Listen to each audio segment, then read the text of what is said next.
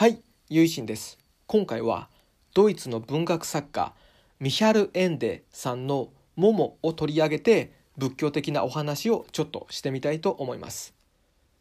僕ミヒャル・エンデさんの「モモ」が大好きなんですよね。それでこの「モモ」という物語は日本でも非常に人気のある作品でおそらくお読みになられた方もとても多いんじゃないかなと思います。この「モモ」っていうのは主人公の不思議な女の子の名前なんですね。そのモモが謎の灰色の男たちに奪われた人々の時間を取り戻すっていうちょっと SF 的でもありファンタジー的でもあるそんな物語です。でこの「モモ」っていうのが、まあ、僕すっごくあの心に残ってる作品なんですよね。というのもあの僕幼少の時ですかね幼稚園とか小学1年生ぐらいの時ですかね5歳6歳ぐらいの時に母親があの寝る前に読み聞かせをしてくれたんですよね。でその時に「腹ペコ青虫」とか「エルマーの冒険」とか読んでくれたんですけどもその一つに、えーこの「モモ」があったんですよね。で当時小学1年だったかなと思うんですけども、まあ、6歳の時に初めてこう本格的っていうか文学の物語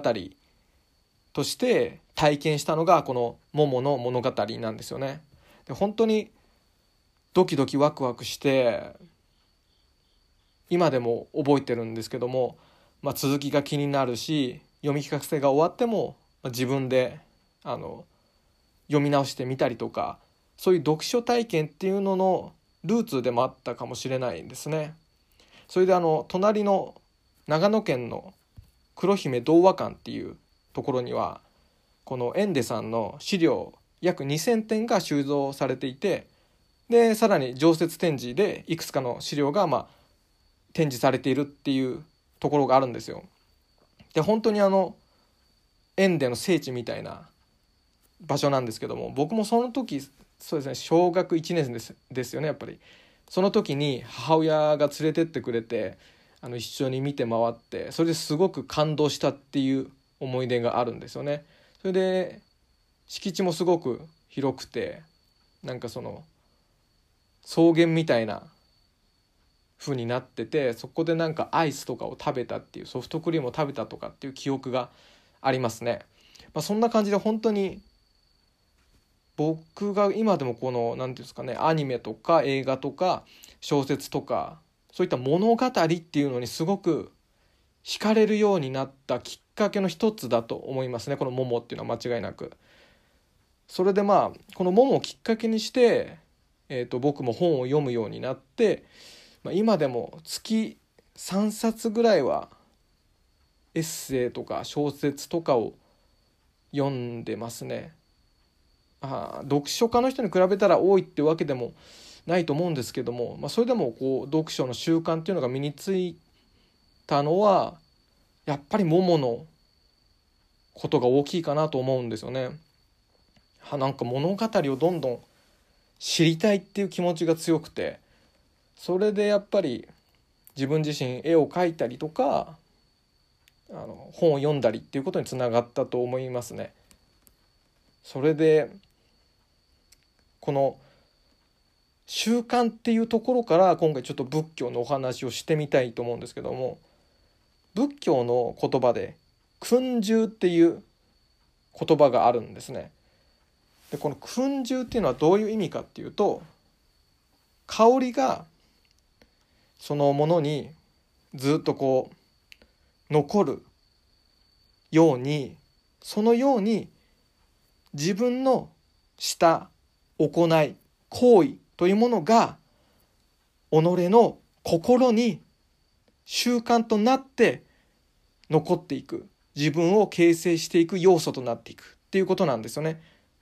つまり自らの行いというものが習慣化していくっていうことを訓従こう蒸されていくっ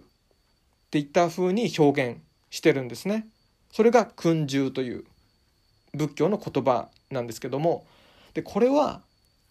いいことを心がけていればいいことが習慣となる。反対に悪いことをそればっかりやっていると心には悪い習慣として残ってしまう。っていうことがあるんですよね。だからこの習慣となるっていうのが必ずしもいいっていうことでもないんですよそれは自分がする行いがいいか悪いかっていうことなんですよね。それでこのいい悪いって何で判断するかっていう話になると思うんですけどもその時に基準となるのが仏教徒ですから仏様の教えっていうものが物差しになるんですよね。だから俗世間だったり自分の考えを基準にしないっていうところがポイントなんですよ。例えば社会だったら誰かを蹴落としてでも1位の成績を取るっていうことが時には褒められることかもしれないですよね。誰かを蹴落として自分が上に行くそれで自分がこう社会的に立場が上がっていくっていうところがあると思うんですよね。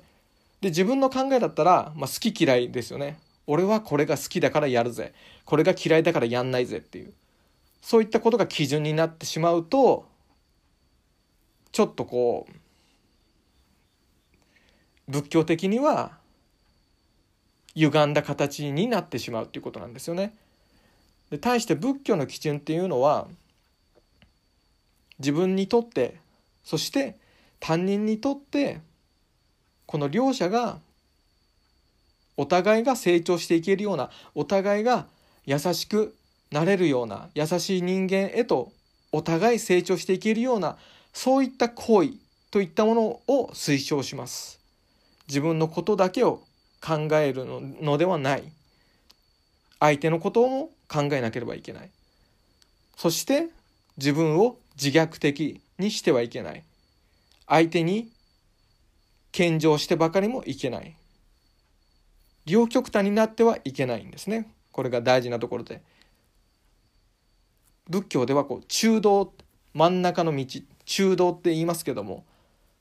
自分をすごくおごり高ぶってもいけないし自分をひどく虐げて自ら自虐してもいけない。そういったことを仏教っていうのは僕たちに教えてくれるんですよね。そのようにして中道の考え方で選び取って実践する行い。そういった仏教でいう良い行い。そういったものを続けることによって心にはその行為の香りが残っていく。そしてその香りが自らの存在を浮かび上がらせる。光となっていくわけなんですよね。ですから仏教では非常に行いといったものを大事にするんですよね。その行いによってその人はいい人にもなるし悪い人にもなるからです。つまり僕たちっていうのは例えば私だったらお寺の子供ですけどもお寺の子供だから立派なお坊さんっていうわけではないですよね。いわゆる一般のご家庭からお坊さんになったっていう方がお坊さんのその跡取りと比べて劣ってるかなんてもちろんないわけですよね。むしろ跡取りとしてぼーっと何も考えずに生きている僕のような人間の方が全然ダメだったりするっていうことはまあよくあることですよね。つまりその人が努力するかどうか励むかどうかっていうことで例えばお坊さんとしての生き方っていうのは決まっていくわけですよね。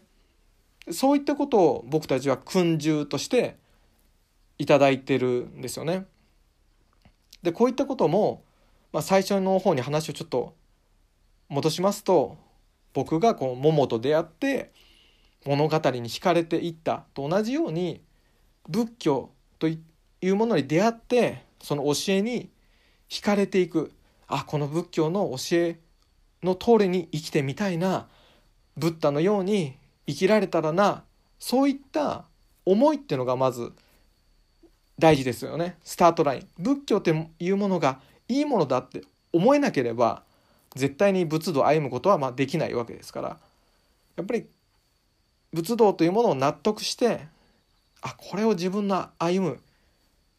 道路にしたいなって。そしてそこからその仏様の教えっていうのを訓従していく。この自分の心に香りをつけていく。そういった道になると思うんですよね。それでこのももが僕に読書の楽しさっていうのを教えてくれたように仏教っていうものが僕にきっとこの人生っていうものの味わいを教えてくれてるんだと思ってるんですよね。でこういうふうにしていろいろ考えてみるとなんかこの一冊の本も宗教っていう一つの体系も同じっていうか人に影響を与える存在としてどれも僕たちってこの文化であったり信仰であったりっていうものももっとこう柔軟に吸収できると思うんですよね。だから読書嫌いっていう方もきっといると思うんですよね。そして宗教っていうのもうーんって思う方もおられると思うんですよ。もしかしたら食わず嫌いかもしれないですよね。で僕もその6歳とかにその桃の話を知ったからあ面白いんだって素直に受け入れられたところもあると思うんですけどももしこれがまあ中学生とか大学生でいきなり読書とか習慣がないのに読めって言われてもきっとええ、って思ったと思うんですよね。で宗教とかもやっぱ馴染みがないものものって怖いと思うんですよね。だから宗教って聞いたら怪しいなとかインチキだなって思う方が多いと思うしそれが自然だと思うんですよね。でもこれ食わず嫌いかもしれないので意外と読んでみたら本って面白いってなることもあるように宗教っていうものも、まあ、意外とこの言わんとしてることは受け入れやすいと思うんですよね。ですからまあ一度この例えば今御朱印とかすごくブームになっておりますけどそういった形で僕は全然いいと思うのでその観光地になっているような大きなお寺さんとかだったらきっと入りやすいと思いますので、まあ、そういったところをお寺の境内とかをちょっと散策してみるとか僕は全然それだけでもいいっていうかありがたいと思うんですけどもそういう形で宗教っていう信仰だったり人類の文化っていうものに触れてちょっとでも心にあらっと思うところがあったらえっ、ー、ともう少し食べ進めてみるっていうのもいいんじゃないかなと思います。まあ、食べ過ぎて一気に食べ過ぎて体調を崩しちゃったり胃もたれになっちゃったりとかっていうとよろしくないので、まあ、何事もバランスは大事ですけども、まあ、食わず嫌いしている可能性もありますので、まあ、身近なあの観光とかそんな気軽な感じでお寺とかにも触れていただけたら嬉しいなと思います。それでは最後までお話の方をお聞きくださりありがとうございました。合唱何万ダブ